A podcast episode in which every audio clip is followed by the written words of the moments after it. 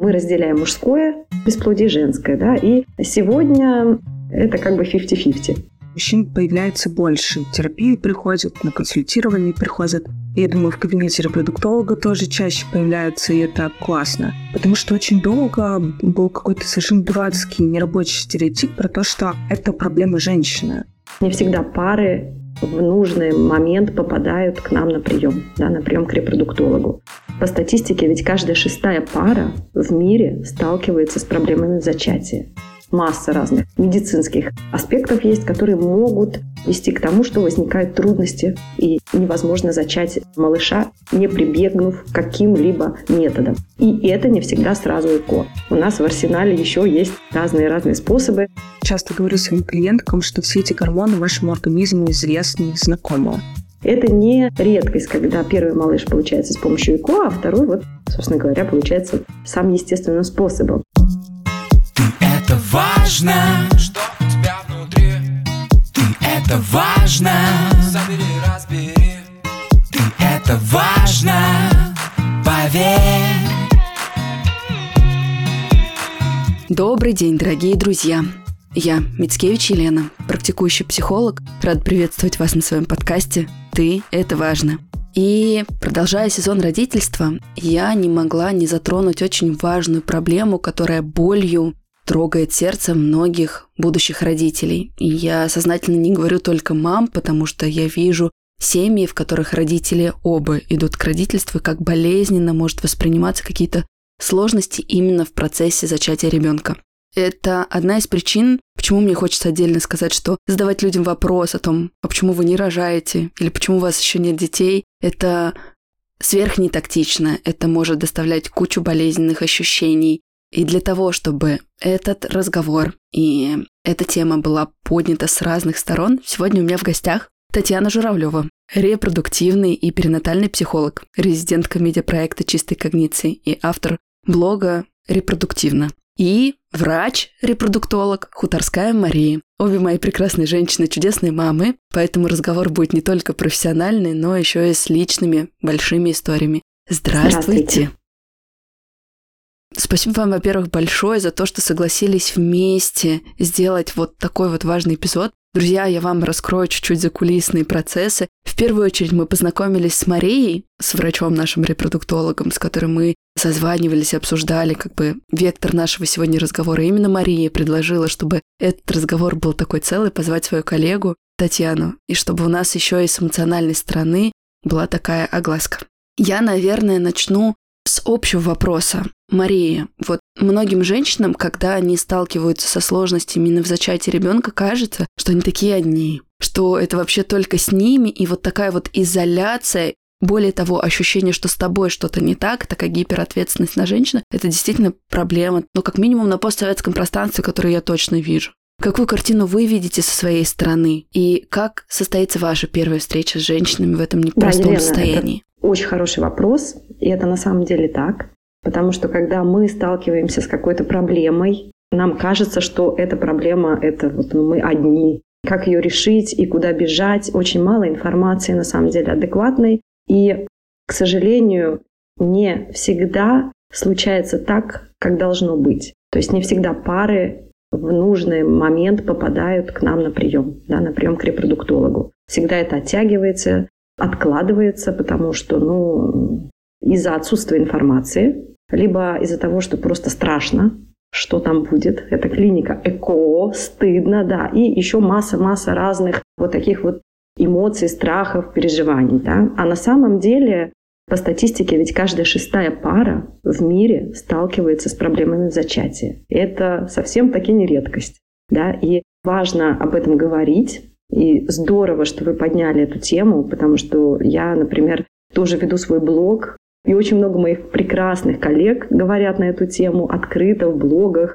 в каких-то вот таких социальных проектах. И поэтому это, конечно, супер важно, чтобы женщины понимали, столкнувшись вообще с этой ситуацией, куда нужно идти, что нужно делать, что они не одни. И тут э, очень важно этот вопрос решать комплексно. Да, то есть с точки зрения профессиональной попасть к репродуктологу на прием и решать эту проблему уже медицински, да, правильно потому что время, мы поговорим потом об этом, это супер важный ресурс в наших вопросах. И, конечно же, помочь себе, найти поддержку социальную, психологическую, увидеть, что это совсем-таки не редкость, и это просто вот такой путь, с которым пары во время планирования, каждая шестая пара да, встречается. Вы ведь не только помогаете найти причины да, того, почему не получается зачать ребенка, но еще и показываете альтернативные пути. В этом сезоне мы будем поднимать, правда, разные сценарии входа в родительство. И сегодня, например, будем говорить в том числе об ЭКО. Дальше у нас будут невероятные истории про приемное материнство. И мне кажется, что когда мы видим большее количество сценариев, в том числе вот эта вот нагрузка, она чуть-чуть распределяется. Вот Можем ли мы начать именно с такого сведения, а какие, правда, есть самые распространенные причины, почему, почему не сходится, почему не получается, и где психологический фактор, а где я, физиологический? Я, наверное, лучше отвечу как раз-таки вот на этот физиологический фактор, а моя коллега Татьяна, она может осветить как раз-таки другую сторону вопроса. Смотрите, сейчас на стороне, ну, мы разделяем мужское бесплодие женское, да, и сегодня это как бы 50-50. То есть могут быть проблемы со стороны женщины, Наверное, я не буду их все перечислять, но это может быть трубный фактор, эндометриоз, поликистозные яичники и так далее. Да? То есть у нас масса разных медицинских аспектов есть, которые могут вести к тому, что возникают трудности и невозможно зачать малыша, не прибегнув к каким-либо методам. И это не всегда сразу ЭКО. У нас в арсенале еще есть разные-разные способы. Да, есть действительно ситуация, когда ЭКО нужно делать и не нужно откладывать, я об этом тоже могу сказать. А есть ситуации, когда мы можем либо подождать, выбрать выжидательную тактику, и такое тоже в некоторых ситуациях э, хорошо работает. Например, при любимом идиопатическом бесплодии, то есть когда мы не знаем причину, когда мы обследовали женщину, мужчину, и мы не нашли причину. Очень важно, что это не значит, что ее нет. Мы просто действительно сегодня не все можем обследовать. Я всегда привожу вот очень такой банальный пример, но он очень мне кажется, здорово объясняет, какая ситуация, например, может возникнуть. Мы можем проверить трубы, да, и мы видим, что они проходимы. На самом деле, да, мы в заключение мы можем сказать, что да, все окей. Но на самом деле есть еще функциональная их способность, и ее проверить мы никак не можем. Перистальтику, да. То есть встречается ли в трубе яйцеклетка со сперматозоидом, мы не можем знать на 100%. И нет ни одного метода сегодня, который может обследовать это. Да. Поэтому эта группа пациентов может попасть в группу людей с идиопатическим бесплодием. То есть бесплодием неясного генеза, мы не знаем причину, но очень важно понимать, что в репродуктологии все-таки не всегда важна причина, а мы все-таки идем к определенной цели, мы стараемся ее максимально быстро, комфортно достигнуть. А что касается психологической стороны вопроса, я думаю, что Таня этот момент может осветить тоже очень здорово. Да, безусловно, хотелось бы осветить психологические моменты. Почему? Потому что в них у нас часто встречается очень много манипуляций очень много какого-то мракобесия, с которым вот мы с Машей, как такая команда, активно боремся. Есть вообще какая-то легенда про психологические факторы, некие бесплодия. И это абстракция. Что это такое, никто не знает. И на этом, к сожалению, построено очень много манипуляций. Часто говорят про то, что нужно, там, не знаю, проработать отношения с кем-то. Обычно это мамы ваши несчастные страдают. Какие-то есть, там, не знаю, травмы рода, и так далее, так далее, так далее. Все то, что никак научно не обосновано, но об этом очень много говорят, и на этом, к сожалению, очень много а, зарабатывают денег. И это нас очень печалит. Ну, это правда большая спекуляция на боли женской, где подключается в том числе такое магическое мышление и гиперответственность, которая и так в этот момент давит женщину, находясь в этом уязвимом и беспомощном положении. Да, Лен, сто процентов именно так. И хочется, да, воспользоваться тем, что мы находимся сейчас перед широкой аудиторией, и сказать, что это все абсолютно никак научно не обосновано. Что у нас, безусловно, есть некие психологические состояния, которые влияют на фертильность. Мы не можем это исключать тревожное расстройство, депрессивные, аффективные расстройства в целом, безусловно, влияют на фертильность. Интенсивный высокий стресс, да, тоже он влияет на нашу биохимию гормонов в организме тоже опосредованно может так или иначе влиять на фертильность. Но все остальное находится за гранью доказательности, за гранью научной обоснованности, и это не является психологическими факторами бесплодия. Резюмируя, что мы можем отнести, это тревожное, эффективное расстройство и высокоинтенсивный стресс, длительный. Это то, что мы можем да, с такой уверенностью отнести к психологическим, к ментальным факторам возможно. Могу я тут добавить еще немножко о том, о чем говорит сейчас Татьяна? Физиологически это тоже проявляется. Да? То есть когда у нас приходит женщина с депрессивным расстройством или с каким-то посттравматическим расстройством, у нее пропадает менструация. И это физиологически понятно. То есть, соответственно, у нее нет овуляции, у нее высокий пролактин, может быть. Мы можем это видеть. И понятно, что да, и это, возможно, повод отправить пациентку к психиатру, к врачу, назначить какое-то медикаментозное лечение, пройти, соответственно, психотерапию, ну и дальше уже, к сожалению, бывает ситуация, когда цикл так и не восстанавливается, но мы можем помочь этим женщинам потом после того, как они справятся с какой-то вот этой проблемой психологической, забеременеть, да, помочь. Либо же у женщин, у которых есть овуляция, у женщин, у которых все в порядке в гормональном профиле, мы это видим. И этим пациенткам мы ставим диагноз, например, идиопатическое бесплодие, бесплодие неясного генеза, то ничего общего с психологическим бесплодием, да, как часто именно эта группа пациенток в группе риска, да, потому что они, ну, у меня же ведь ничего не нашли, да, и вот на этом очень много спекуляций, к сожалению, наших недобросовестных коллег, которые начинают что-то там лечить, искать какие-то связи с чем-то нереальным. И у этих женщин появляется огромное чувство вины, что что-то с ними не так, что они никак не могут отключить голову, что они никак не могут перестать думать об этом, да, и что все вот это из-за них. Это, конечно, ужасно, потому что это, ну, во-первых, это неправда, ничего общего нет, это медицински это никак научно не подтверждено, Поэтому тут вот очень грустно от этого, и мы с этим сильно очень боремся с Таней и говорим об этом очень много и часто. Но вот ту причину, которую вы называете, она же эволюционно обоснована. Действительно, когда организм себя не чувствует в безопасности, когда мозг получает тревожные сигналы, способность к репродуктивной функции, она снижается. И правда в том, что у нас сейчас действительно не окружают ни львы, ни другие хищники, и это часто субъективная картина в психологической действительности человека, женщины или мужчины. Но это не является же напрямую лечением бесплодия. Это скорее, принципе, фактор, где мы учимся регулировать эмоциональное состояние и работать с тревогой, которая в том числе затрагивает эту функцию. Хотя может быть еще и огромное количество причин. Помимо таких, да, каких сложностей ментальных, у нас бывают некие изменения поведенческие. И здесь мы тоже можем говорить про да, такой условный психологический определенный фактор. Ну, например, если есть какой-то, не знаю, страх или фобия беременности, да, такое бывает, на уровне поведения не совсем осознаваемая женщина может, например, избегать сексуальных контактов в овуляцию. Да, такое бывает. То есть у нас может чуть-чуть трансформироваться поведение при наличии каких-то переживаний, страхов, связанных с материнством, с беременностью, с образом тела, да, иногда это тоже связано с материнством. То есть, исследовав поведение, мы можем найти тоже и такие интересные моменты. Но это не совсем диагноз, это скорее некие поведенческие особенности. Что касается альтернатив, да, Татьяна, вы заговорили, что ЭКО – это не единственный вариант, что есть и другие пути помощи женщинам. Хотя и про ЭКО мне сегодня тоже хочется поговорить, потому что вокруг него точно так же огромное количество предубеждений, страхов, стереотипов, и у многих это ассоциируется с раком, с неэмоциональными детьми и так далее. Вот в эту гущу мы тоже сегодня с вами зайдем.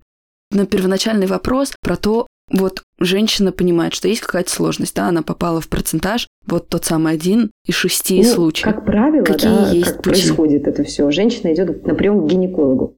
И тут очень важно, мы даже делали совместный такой проект для врачей, для наших коллег, вопросы коммуникации. Очень важно, чтобы на этом этапе, как только гинеколог увидел, а есть классические рекомендации, то есть если пара в течение года пытается зачать малыша при регулярных половых контактах и, не получается, это повод отправить эту пару к репродуктологу. Женщины старше 35 лет уже через 6 месяцев. То есть это крайне такой важный момент, и, к сожалению, очень часто происходит так, что наши коллеги, гинекологи, начинают сами что-то лечить, советовать, давайте отключите голову, съездите куда-нибудь в санаторий, попейте дюфастончик, еще что-то. Ну, в общем, такие вообще мракобесные штуки. К сожалению, это сейчас есть, и этого много. И роль гинеколога здесь крайне важна. Этот доктор, он не должен, с одной стороны, запугать, он должен все доступно объяснить, почему надо пойти в клинику ИКО, что там будет происходить, почему нужно идти вместе со своим партнером, что там врач, который конкретно специализируется на вопросах зачатия. Тут вы в одном месте пройдете комплексное обследование, вам, возможно, выставят предварительно какой-то диагноз, и дальше вы получите определенные рекомендации. И действительно, например, при нашем любимом идиопатическом бесплодии, да, когда мы не нашли причину, пара молодая, и нам ничего не мешает, если мы видим, что они тоже пока не настроены каким-то более активным действием, потому что очень важно все-таки еще настроение в паре, слышать, слышать их желания, то тут мы можем рекомендовать и очень эффективно выжидательная тактика. То есть мы даем им еще полгода попробовать, да, или еще год.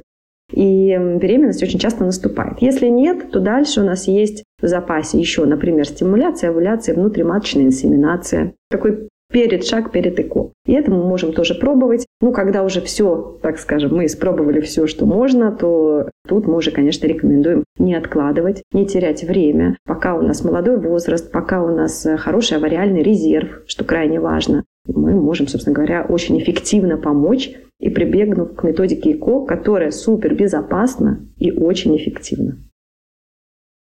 Давайте тогда перейдем как раз-таки к страхам и предубеждениям, потому что мне кажется, что вот этот вот путь многими женщинами, во всяком случае, ту картину действительности, которую я вижу, очень часто воспринимается, ну, чуть ли не как проигрыш такой в эволюционной гонке, что все нормальные рожают и естественным образом зачинают ребенка, а мы тут вот ну, да, это из больше, пробирки. Наверное, Таня тоже этот момент может как-то прокомментировать, но это, к сожалению, так. И, скорее всего, это из-за того, что у нас отсутствует все-таки достоверная информация по этому вопросу, очень много мифов. А мифы возникают потому, что это как будто какая-то социально табуированная тема, вообще, который говорит, ну просто ну, нельзя, ой, вам что предстоит, и, о, боже мой, да, не дай боже, там а кто-то об этом узнает, э, и то, что от этого бывает рак, и то, что дети рождаются какие-то не такие, и так далее, так далее, и что климакс настанет уже буквально после первой попытки, да. Ну, в общем, это, конечно же, все неправда. Есть очень много научных, серьезных научных исследований, которые опровергают все это. Да. Это действительно очень безопасный метод. И я всегда привожу классный пример в вопросах вот э, рисков развития онкологии, да, что каждая женщина, вот мы все рождаемся с риском возникновения рака груди, у нас у каждой женщины есть примерно 12% того, что мы в жизни, вот у нас такая ситуация случится. И есть такие факторы риска, да, например, ну, туда относится курение, бла-бла-бла, там целый список, и к тому же отсутствие беременности, да, то есть беременность более позднем возрасте. А есть вот этот перечень, а есть перечень профилактических каких-то мероприятий, да, и сюда же относится, например, грудное вскармливание.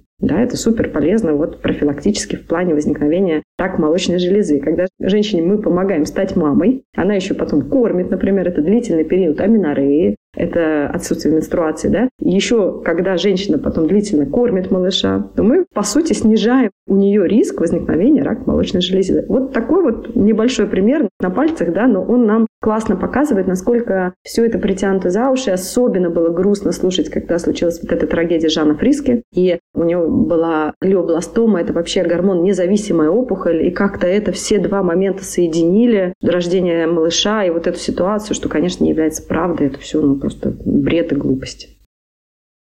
У нас ведь кто-то еще был. Ну, тут вообще непонятная история, и, и тоже это притянули за уши, и тоже это, конечно, неправда.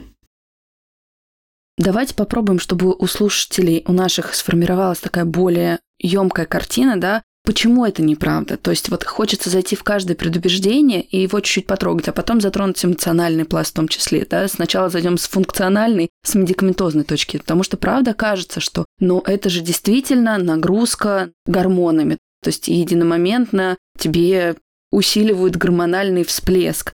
А вдруг? Опять же, из-за непросвещенности у многих женщин случается недопонимание, отсюда да, рождается и куча страхов. Я люблю этот вопрос рассказывать и обсуждать всегда на таких практических примерах. Да? Мы во время стимуляции используем препараты, комментантные препараты ФСГ, то есть это препараты, которые нам помогают выращивать наши фолликулы. То есть обычно у нас в овуляцию растет один фолликул, а тут мы стимулируем в рост все фолликулы, которые есть у нас вот в данном цикле. И важно понимать, что мы работаем сейчас низкими дозами гормональными, да, то есть это где-то там 150-250 единиц. женщина, когда входит в период и длительность, очень важный момент, длительность стимуляции, это примерно ну, 10-14 дней. Когда женщина входит в период переменопаузы или менопаузы, то, например, тот же самый гормон ФСГ, который у нас нормально продуцируется в организме, он достигает таких же уровней высоких на протяжении месяцев, а то и там, годами иногда.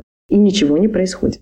Поэтому важно понимать, что это очень короткий период времени, что за 10-12 дней использования данного препарата мы никак не можем, это не какой-то всплеск гормональный, это не что-то такая какая-то супер страшная нагрузка для организма. Это не так. Да? И короткий период, препараты проверенные, очень много есть исследований о том, что не ведут действительно никаким возникновением там, каких-то онкологических заболеваний да, и так далее. И что очень важно понимать, что есть еще один страх у женщин. Ну как же, вы мне выращиваете все фолликулы, вы у меня их все забираете, у меня наступит раньше менопауза. Так вот, эти фолликулы в норме у нас атризируются, то есть умирают каждый месяц. Это тоже важно понимать, что мы их пунктируем и забираем, иначе они просто, если мы не делаем ЭКО, в этом месяце они у нас просто атризируются. То есть мы никаким способом не приближаем наступление менопаузы. Это тоже такой важный момент.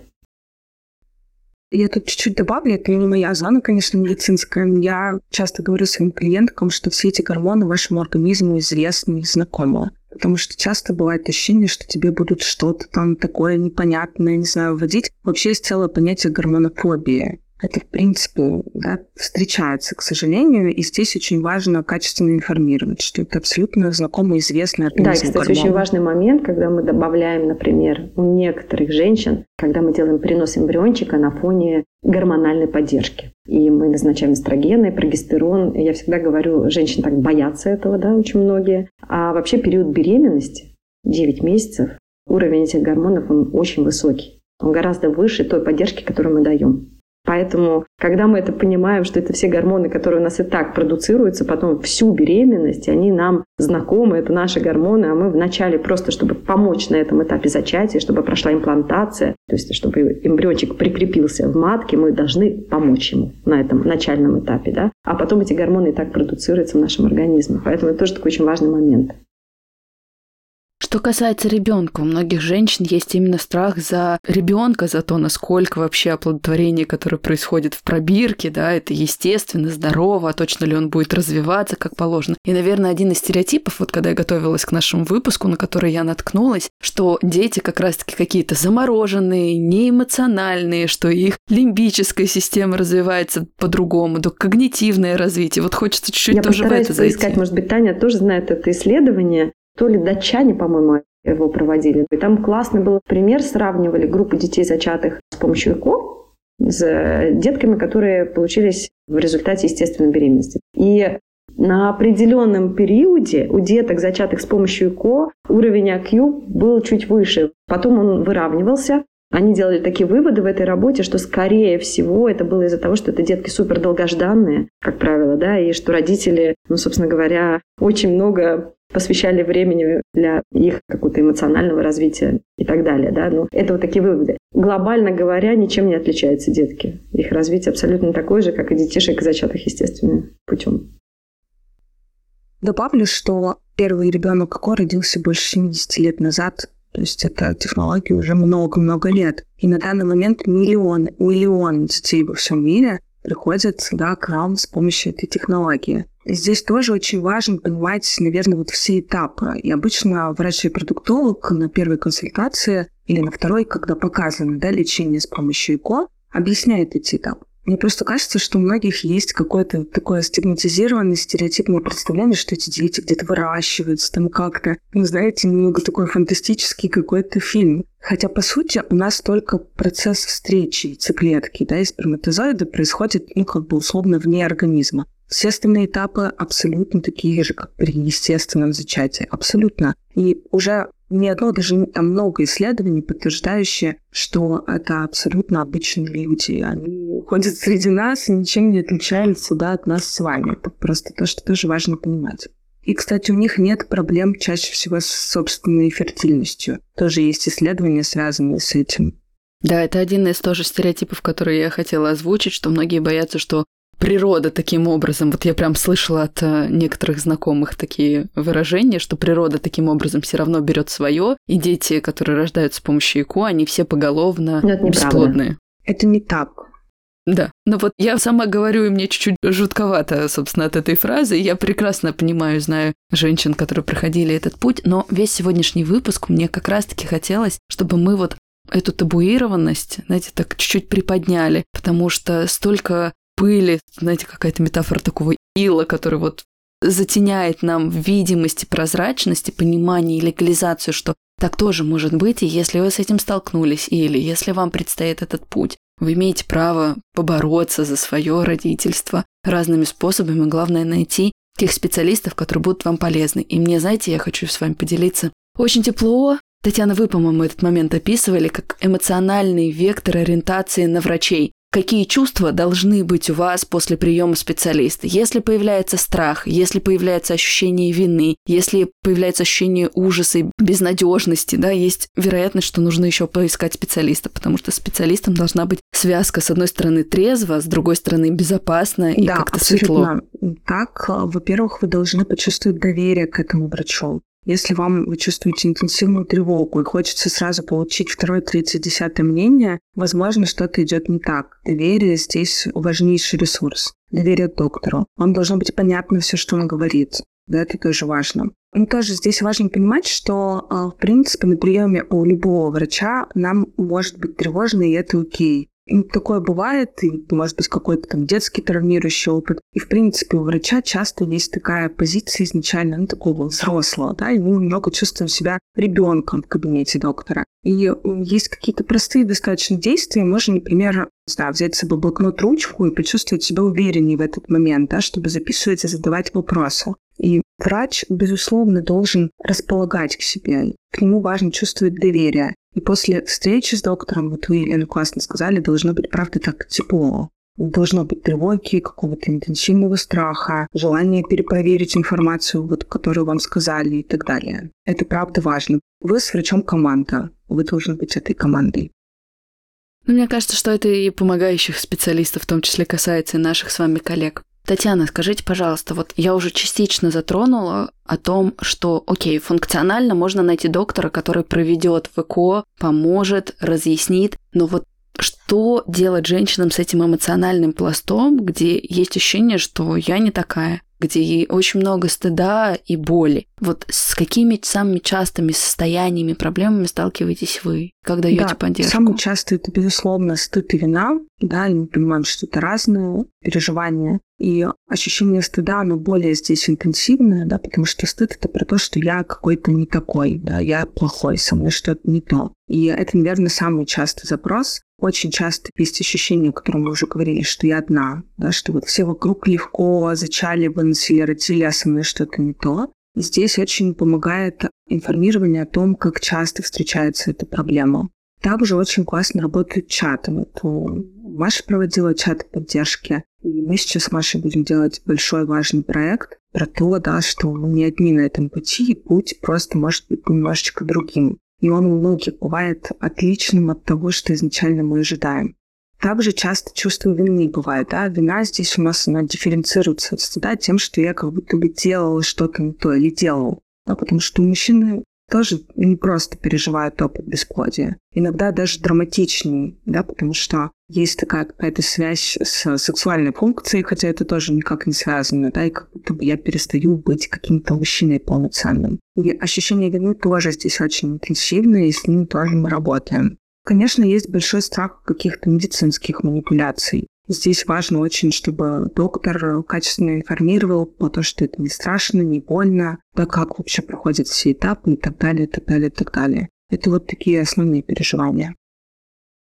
Но действительно, э, мы не можем отрицать тот факт, что социальные стереотипы, социальные роли откладывают отпечаток на психологических запросах. Я могу представить, что процент мужчин не самый большой да, в вашей практике. Но тем не менее, сейчас все больше и больше мужчин тоже обращаются и за помощью, и сталкиваются с этими проблемами. Хотелось бы в этом выпуске про альтернативные вообще пути, да, в родительство, дать голос и вообще видимость и им, потому что мы сейчас как будто, правда, очень много говорим про женщин и про сложности вот в этом пути, да, но что происходит с папами, мы, с одной стороны, хотим, чтобы папы были соразмерно значимые в жизни ребенка, но почему-то на пути в родительство забываем, что их такая же важная роль. Вот очень хочется, чтобы вы из своей практики поделились, да, а что происходит с мужчинами и с какими сложностями более глубоко, вот помимо того, что вы, Татьяна, уже озвучили, они еще также сталкиваются? Да, это очень классный вопрос. И действительно сейчас мы видим небольшое изменение ситуации. Мужчин появляется больше. Терапии приходят, на консультирование приходят. Я думаю, в кабинете репродуктолога тоже чаще появляются, и это классно. Потому что очень долго был какой-то совершенно дурацкий, нерабочий стереотип про то, что это проблема женщины, бесплодия. Хотя мы знаем, и Мария уже сказала эти цифры пополам, и мужской фактор, и женский примерно. То есть мужчины сталкиваются так же часто, как и женщины. У мужчин интенсивно, да, тоже происходит и стыд, и вина, и это то, с чем они приходят. И ощущение собственной неполноценности, да, что я вот какой-то не такой мужчина. Потому что я же должен там, да, дом построить, дерево посадить, сына родить, и вот какой-то из этих пунктов у меня не получается. И важно сказать, что у мужчин чуть-чуть иные стратегии поведенческие при столкновении с этим опытом. Они очень часто начинают его избегать.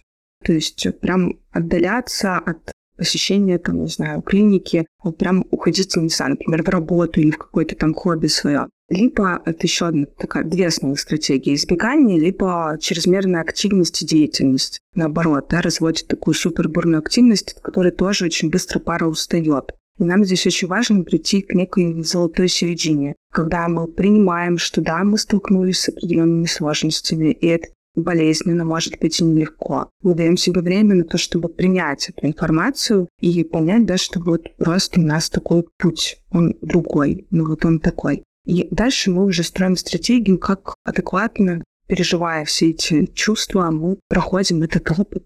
Я в своей практике тоже сталкивалась с проблемой, да, сложностью вообще зачатия и видела то, о чем вы говорите. И вот сейчас мне хочется отдельно вербализировать вот какую мысль несмотря на то, как по-разному в форме звучат наши проблемы и сложные чувства в состоянии бесплодия или в сложности зачатия. В сути-то мы очень похожи, я имею в виду мужчины и женщины. И очень часто вот это вот признание этой уязвленности, что и тебе больно, и мне больно, и тебе стыдно, и мне стыдно, и тебе кажется, что со мной что-то не так, и мне кажется, что со мной что-то не так, становится очень важной, освобождающей и объединяющей точкой, где мы перестаем друг перед другом играть какие-то роли, а задаемся очень важными вопросами, чего мы хотим, что происходит в наших отношениях, с каким вектором мы готовы идти. И движение идет не от головы, не от часиков, которые тикают, не от давления социума и стереотипов, которые проходят, а именно от чувств внутри пары, потому что я по своей практике вижу эту проблему очень сильно, что в процессе переживания частных, вот как будто бы таких изолированных чувств,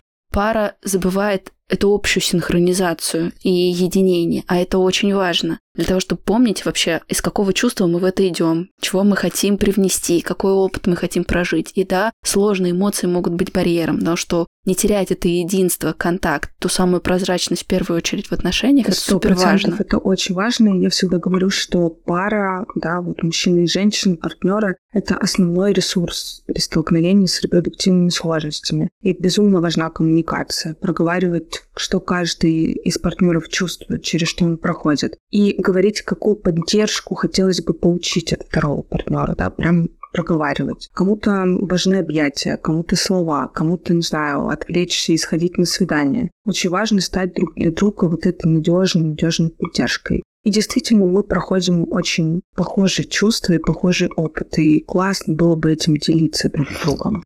И то, что вы сказали, Елена, да, про такое обращение к ценностям, а ради чего вообще, да, мы хотим стать родителями? Почему для нас это важно? Это тоже важно вспоминать в эти моменты. Очень часто еще бывает переживание, да, я вот так выражу цитаты клиентов, что «зачем я такая или такой?» нужна или нужен, найти себе нормального. Это, к сожалению, часто бывает. И здесь тоже важно понимать, что опыт родительства хотим получить с конкретным человеком. Это не какой-то сферический, да, там уклон в вакууме, просто хочу быть родителем. Нет. А я хочу получить этот опыт вот конкретно именно с этим человеком. И об этом тоже можно вспоминать в сложные моменты, да, что мы хотим пройти это вместе, чтобы это был именно наш ребенок и отправляться в это путешествие к родительству.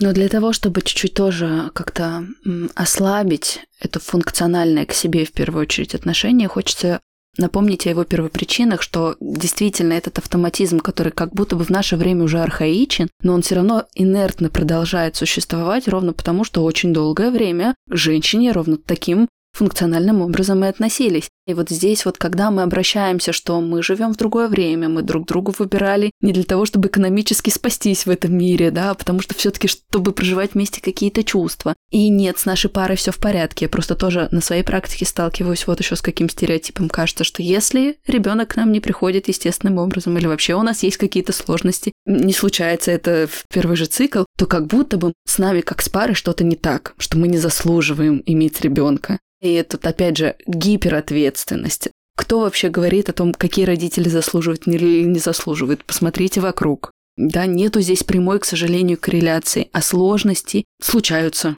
Shit happens, и не все мы контролируем. Но есть вещи, которые нам не подвластны, а есть наша здоровая зона влияния. И вот близость в отношениях, единение, возможность находить размерную адекватную поддержку, обращаться к проверенной информации. Вот это то, что, на то, что мы точно влияем, чтобы сохранить и, возможно, даже приумножить микроклимат в семье и прийти к цели, к новой роли, к новым чувствам, к новому Да, чуть-чуть опыту. тоже спасибо большое, Елена, очень крутые слова, прям очень так отзываются, согревают меня. Чуть-чуть добавлю еще, что действительно нам часто хочется получить какое-то объяснение, почему это произошло именно со мной или с нами. И именно на этом и построена вся вот эта мифологическая история, да, чтобы получить хоть какое-то объяснение. И действительно есть переживание, что, может быть, мы недостаточно хотим детей. Вот с этим тоже часто приходят. И это тоже какая-то такая абстрактная вещь, попытка объяснить. Абсолютно, конечно, нерабочая.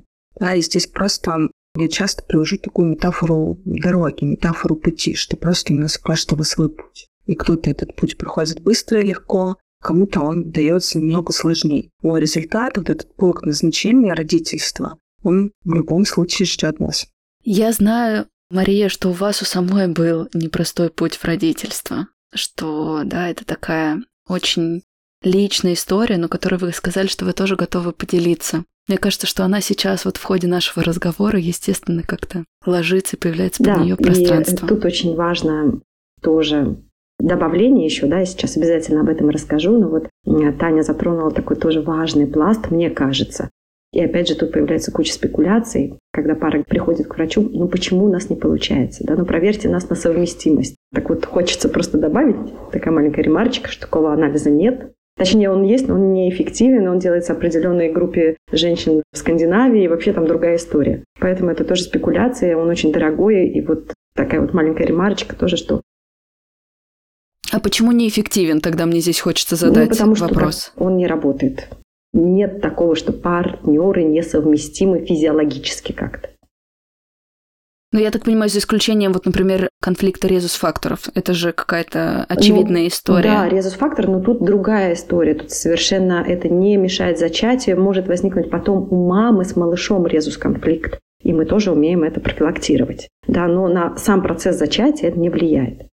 Тоже такой важный момент. Что касается моей личной истории, действительно, я думаю, именно она подтолкнула меня к тому, чтобы я вот организовала свои чаты поддержки, чтобы я вела свой блог, говорила об этом открыто, рассказывала женщинам и помогала да, каким-то своим опытом, и как врач профессиональным опытом, и как женщина, которая тоже столкнулась с определенными сложностями, с потерей беременности первой, с долгим отсутствием наступления второй беременности, с сюрпризом абсолютно нежданным, когда вторая беременность просто пришла сама. Я врач-акушер-гинеколог абсолютно была в полном шоке, когда сделала тест. Вы можете себе представить, да, и вот такой сюрприз. Поэтому здесь очень важно, и я как раз-таки была в группе женщин с идиопатическим бесплодием. Ну, это вообще супер стресс для меня был. И я, правда, после потери первой беременности столкнулась с тем, что я не отгоревала. Э, я побежала сразу через неделю вести прием в клинике КО.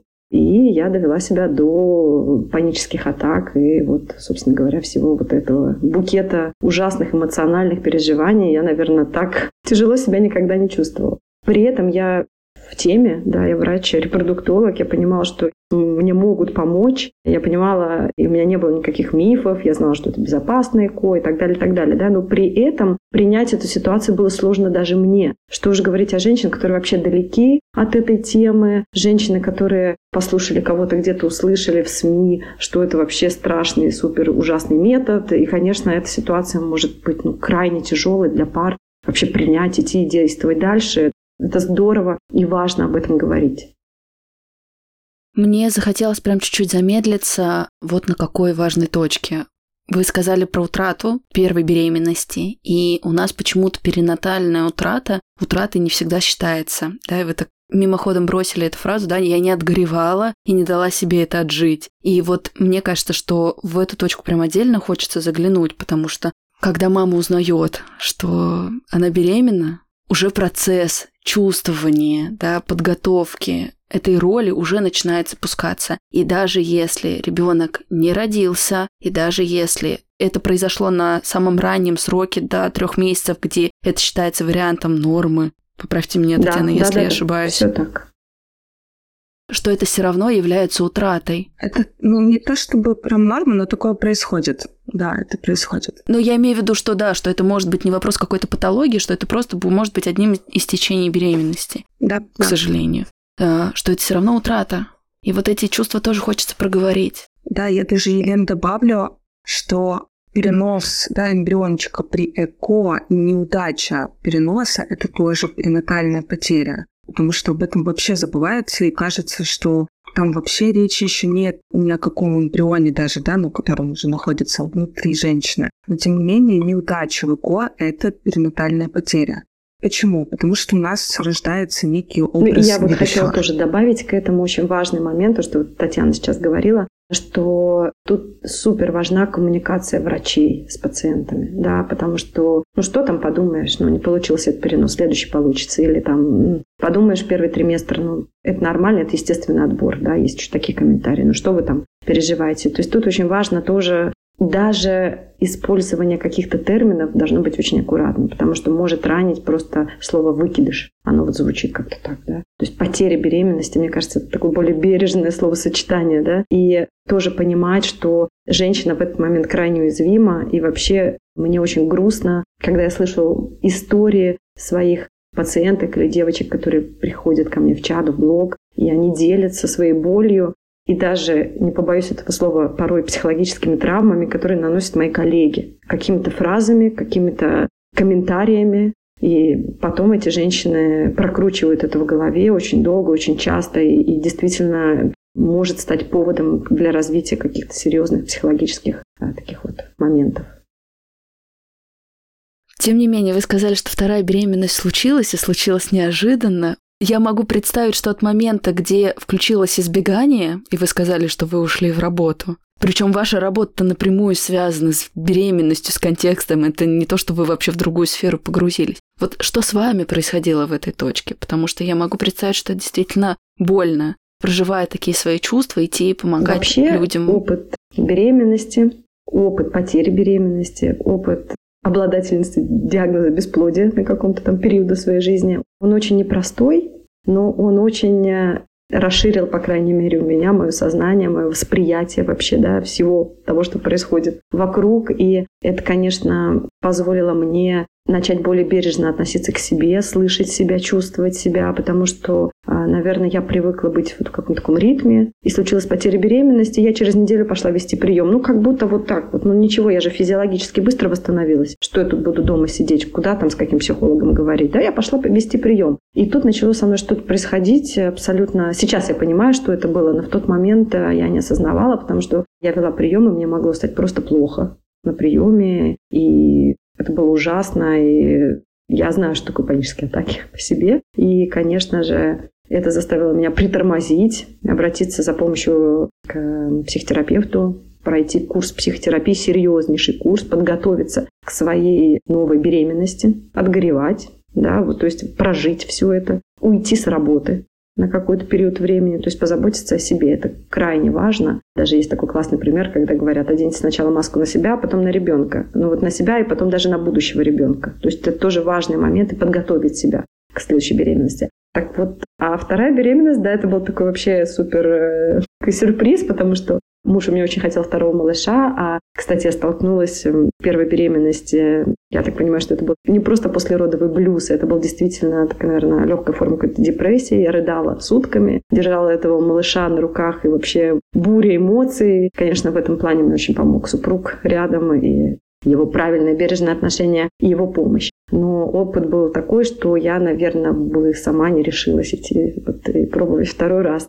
Но так как первая беременность, она случилась э, не очень простым путем, это был какой-то период тоже бесплодия, лечения ЭКО и так далее, то вторую беременность я абсолютно не ждала. Ну, то есть это было вообще супер случайно. Мы были на море, с мужем. Муж у меня итальянец, кстати, родня, и все весело. А я не понимала, что же со мной такое происходит. Что же я не кушаю эти прекрасные круассаны с кремом? Я же это все так люблю, а тут я, значит, вообще... Я не могла... У меня почему-то мысли даже не было, что я могу быть беременной, хотя цикл уже восстановился, и это физиологически, теоретически могло быть возможно. Потом вдруг, я думаю, может быть, тест купить, а там уже такие две большие полоски пошла, и там уже было сердцебиение. Когда мы пошли на первую УЗИ, то есть я увидела уже сердечко своего дочки, которой уже два годика. Но это, конечно, было что-то. Я, опять же, там прорыдала трое суток, потому что, вспоминая свой опыт, первый, да, вот этот послеродовый, сложнейший. Я думаю, будет здорово, если вы тоже затронете эту тему. Вот послеродовый период — это вообще это отдельная вообще история. Особенно, когда детки долгожданные. Особенно у женщин, которые в анамнезе, так скажем, чувствовали вот эту вот тяжесть, чувство вины, вот это долгое ожидание. Вот когда малыш у тебя наконец на руках, конечно, плюс гормональные все эти наши перестройки, пролактины и окситоцины, все на свете, это, конечно, очень такой, может быть, эмоционально непростой период. Вот. Но зато уже к второй беременности и к родам я подготовилась. И я наслаждалась этим периодом просто вот от и до. Да, у нас уже записан эпизод совсем-совсем молодой мамой, причем в таком зрелом возрасте. И, кстати, про подготовку беременности и про то, что люди планируют, я бы хотела, наверное, под завершение еще затронуть. Но здесь можно ли сейчас задать такой достаточно Конечно. интимный вопрос? Правильно ли я понимаю, что первый ваш ребенок, который родился, родился как раз-таки в результате ЭКО, а вторым да, естественным путем? Мне кажется, что это очень показательно для нашей темы, которую мы сегодня с вами обсуждаем, в которой вот как раз-таки вот эти вариации, что все может быть в вашей жизни, так очень светло обрамляет.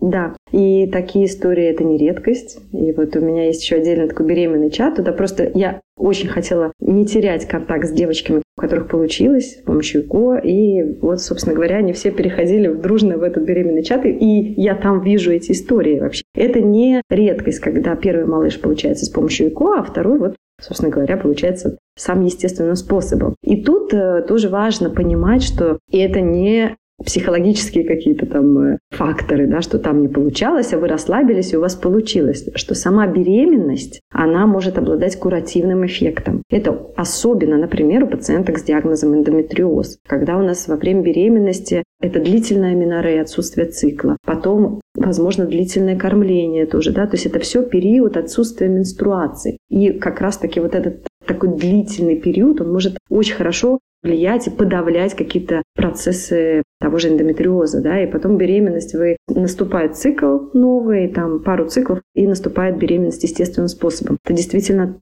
Медицински для нас это объяснимо. Это может быть из-за того, что сама предыдущая беременность и вот этот период отсутствия менструации, он помог появиться на свет второй беременности. Такие вот истории, они правда не редкость. Я сейчас улыбаюсь всем своим нутром, и правда как будто бы хочется, чтобы женщины испытывали свет, да, в этом таком непростом, замкнутом, таком лабиринтоподобном пути, и осознавали, что есть разные формы, есть разные пути, и если вы очень хотите стать мамой, и я именно на этой формулировке настаиваю, не иметь ребенка, а стать мамой, я думаю, что вы найдете подходящий для себя сценарий и помогающих специалистов. И вот для родителей, которые планируют свой путь. Я хотела с вами, как со специалистом, затронуть еще вот какой вопрос. Есть, мне кажется, может быть, не столько, конечно, стереотипов, как насчет ЭКО, но тем не менее достаточное количество стереотипов насчет заморозки яйцеклеток. Хотя сейчас очень многие женщины, которые планируют карьеру, строят свою жизнь и понимают, что я хочу ребенка, но вот не сейчас, там не в 30, не в 35, а может быть чуть-чуть попозже. Или наоборот, может быть, я хочу там вот в 32-33, но я хочу быть уверена, что я как-то точно получу, что я как-то сохраню свои яйцеклетки, и что все случится нужным мне образом. Ну, насколько это возможно на это повлиять. Тут тоже огромное количество стереотипов насчет гормонального влияния, насчет того, как бы насколько вообще это здорово, насчет того, сколько может эта яйцеклетка храниться, и насколько здоровый ребенок из нее может получиться. Можем ли мы этот вопрос тоже с вами, как еще один сценарий входа в родительство, затронуть? Да, это вообще супер возможность сейчас профилактировать какие-то там серьезные проблемы в зачатии, когда мы уже, к сожалению, не можем помочь пациенткам стать мамой, используя свои яйцеклетки. И вот чтобы эта ситуация не случилась, вот есть как раз-таки опция заморозить яйцеклетки, пока они, так скажем, не очень хорошее выражение, но качественные, оно так и есть, и их количество достаточно. И мы знаем, что все мы, женщины, мы вообще устроены одинаково, я всегда говорю, плюс-минус. Да? Мы можем выглядеть все по-разному, можем выглядеть там, на 15 лет моложе, но наши какие-то репродуктивные возможности, они уже заложены в нас еще до рождения. И мы рождаемся с определенным количеством яйцеклеток, потом к периоду полового созревания их становится меньше, и потом каждый месяц мы их теряем, расходуем, так скажем, да, и Важно понимать, что яйцеклетка – это одна из самых больших клеток нашего организма, именно поэтому она очень подвержена разным мутациям. Именно поэтому уже, ну, наверное, после 35 лет их количество начинает сильно снижаться. И доходя вот к границе 40-40 плюс, и качество, и количество яйцеклеточек уже очень сильно страдает. И поэтому, когда женщина приходит к нам на прием в возрасте там 40-42, мы обязательно говорим о каких-то статистических факторах, да, чтобы получить один здоровый эмбриончик, нам надо огромное количество яйцеклеток, а у нас уже их просто нет в запасе, и очень часто женщины должны воспользоваться донорской яйцеклеткой. Что, кстати, тоже, об этом мы тоже можем поговорить, потому что это тоже прекрасно, на мой взгляд, возможность стать полноценными родителями. Опять же, к ценностям, что такое родительство, да, передача ДНК материала или все-таки забота, передача там каких-то своих ценностей и так далее. Вот вернемся к вопросу заморозки яйцеклеток. Как раз-таки такая возможность существует.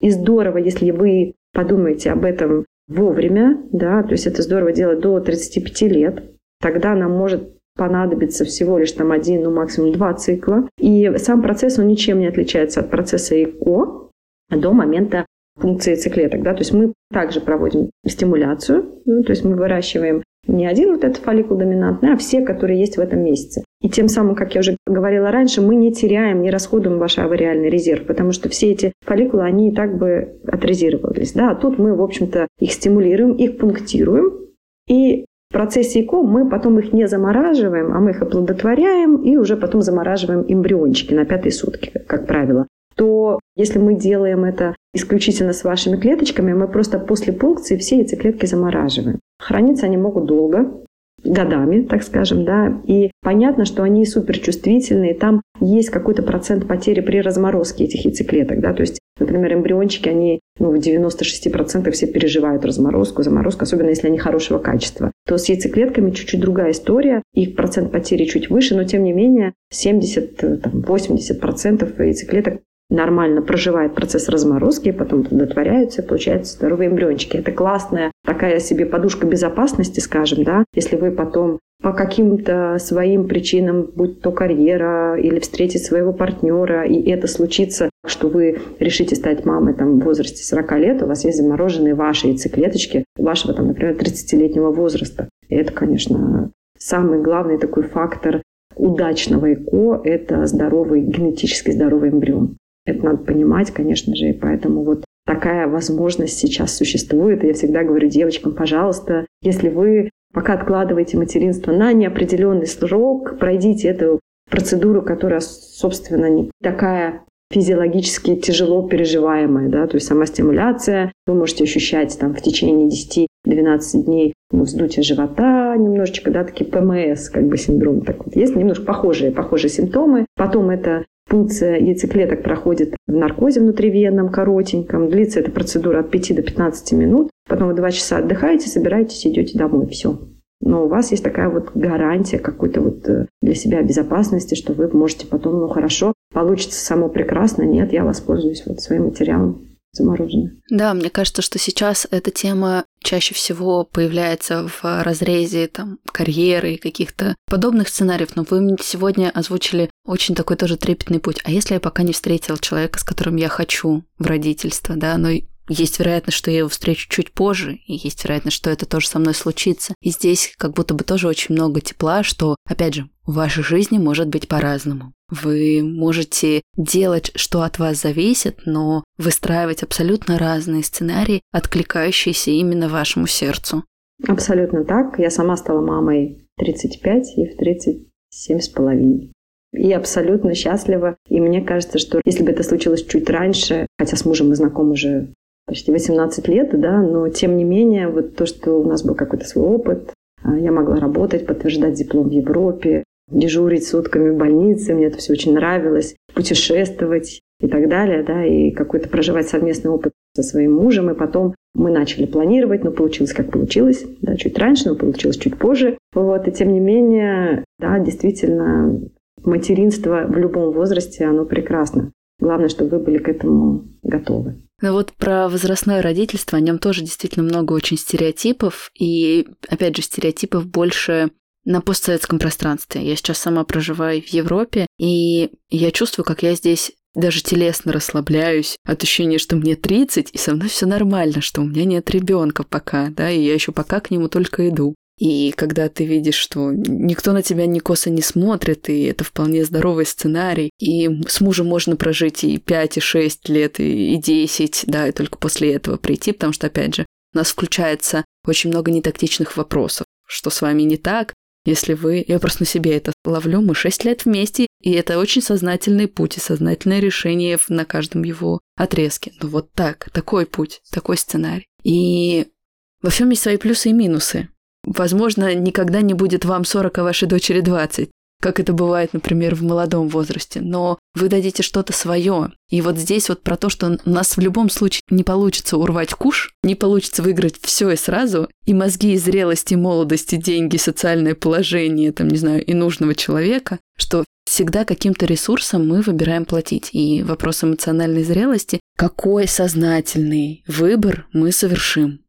Абсолютно так, абсолютно так. И как раз-таки вот э, к бестактным вопросам это вообще боль. И я сама тоже это, поверьте, пережила. Я, конечно же, очень давно живу в Европе. Мне было, наверное, проще, но тем не менее контакты какие-то остались. Я приезжала домой в Россию, и тут же было почему-то как-то... Каждый считал просто своим долгом спросить, когда же мы уже все-таки, когда же свадьба, а когда же дети, а тебе же уже там 27, 28, 29, 30, 32 и так далее. Да? Ну, там, каждый год это было одно и то же. Это, конечно, ужасно бестактно и не понимаю, почему такое происходит. А особенно, особенно это ранит, э, вот я в чатах своих вижу тоже, как женщины тяжело переживают это, особенно после потери беременности или после того, как проходит какое-то лечение, ко не получается, например, да, и тут вот эти вот вопросы. Ну, это вообще должно быть крайне тяжело. Я вижу, как это. Именно поэтому вот мы сейчас тоже с Таней готовим такой важный проект, поддерживающий как раз-таки женщин, говорящий и рассказывающий о том вообще окружению, что не надо это спрашивать. Ну, вообще не надо. Есть какие-то темы, которые не нужно трогать. Татьяна, тогда можете ли вы так под завершение поделиться из своей практики, из своего опыта, потому что да, у вас такая более узкая специализация, рекомендациями и добрыми словами для женщин, которые, возможно, сейчас находятся в не самых простых чувствах. Потому что, да, не всегда у нас оказывается поддерживающее окружение, иногда мы бываем очень одиноки в этих чувствах. И вот чтобы дать такую валидацию, легализацию, поделитесь, пожалуйста. Да, Елен, отвечая да, на ваш такой вопрос, спасибо вам большое за него. Мне очень хочется сказать всем женщинам, мужчинам, парам, всем людям, которые столкнулись с репродуктивными сложностями, что с вами все абсолютно ок, что это происходит, так бывает, и у нас у каждого свой путь. И да, есть какая-то большая стигматизация того, через что проходят пары на пути к родительству, об этом мало говорят, поэтому мы стараемся сейчас об этом говорить больше. Но очень часто путь к родительству бывает не таким простым и безоблачным, как нам это виделось бы и хотелось. И это нормально. Это просто тот путь, который вы проходите. И вы обязательно придете в ту точку, к которой вы стремитесь и испытаете ту любовь, к которой вы стремитесь, и будете заботиться об этом малыше, да, то, что вы очень наверняка ждете. Очень важно заботиться о себе в этот момент, понимая, что вы проходите сложный опыт, что это не какая-то фигня, что это действительно сложный опыт, и нужно много ресурсов, много поддержки. Если у вас есть токсичное окружение с бестактными комментариями и вопросами, вы всегда имеете право ограничить общение с этим окружением, отстаивать свои границы. И это правильно, потому что все ваши силы сейчас направлены на то, чтобы стремиться к своей ценности, к ценности родительства. И я тоже э, человек, который прошел опыт ЭКО, поэтому тоже есть чем здесь поделиться. Хочу пожелать всем, наверное, побольше сил, побольше психологической гибкости, ментальной устойчивости. И мне кажется, важный комментарий, если вы чувствуете, что вы не справляетесь, правда, обращайтесь к специалистам. Это может стать важным источником поддержки и таким ресурсонаполняющей историей для вас. Не стесняйтесь, приходите к психологам, к поддерживающим специалистам. Это может стать, правда, таким спасительным кругом неким. Спасибо вам большое за этот выпуск. Спасибо за вашу чуткость говорить о таких непростых этапах, но при этом светить таким мощным прожектором для женщин. Мне кажется, что совместно сегодня усилиями мы, правда, подняли очень важные вопросы, которые дают хотя бы понимание, как двигаться, какие есть пути и поддержку. Спасибо, Татьяна, спасибо, Мария. Елена, спасибо вам большое за то, что подняли такую важную, значимую тему. Спасибо. Да, спасибо большое. И хочется в конце пожелать всем женщинам, парам, скорее всего, да, не опускать руки, не отчаиваться, мы сегодня действительно можем помочь ну, практически во всех случаях. То есть медицина репродуктивная, она сегодня просто на таком высоком уровне, что не стать родителями сегодня правда сложно. Поэтому, друзья, помните, что вы — это очень важно. Берегите атмосферу внутри себя, берегите климат в ваших отношениях и двигайтесь наилучшим образом к тем целям, которые вам важны. Как обычно, свои отклики, свои истории можно прислать в директ, в социальные сети. Все ссылки я оставлю в описании. Ну и до новых встреч. Спасибо за то, что были это время с нами. Пока-пока. Ты это важно, с кем тебе по пути. Ты это важно, как себя обрести. Открой свою дверь.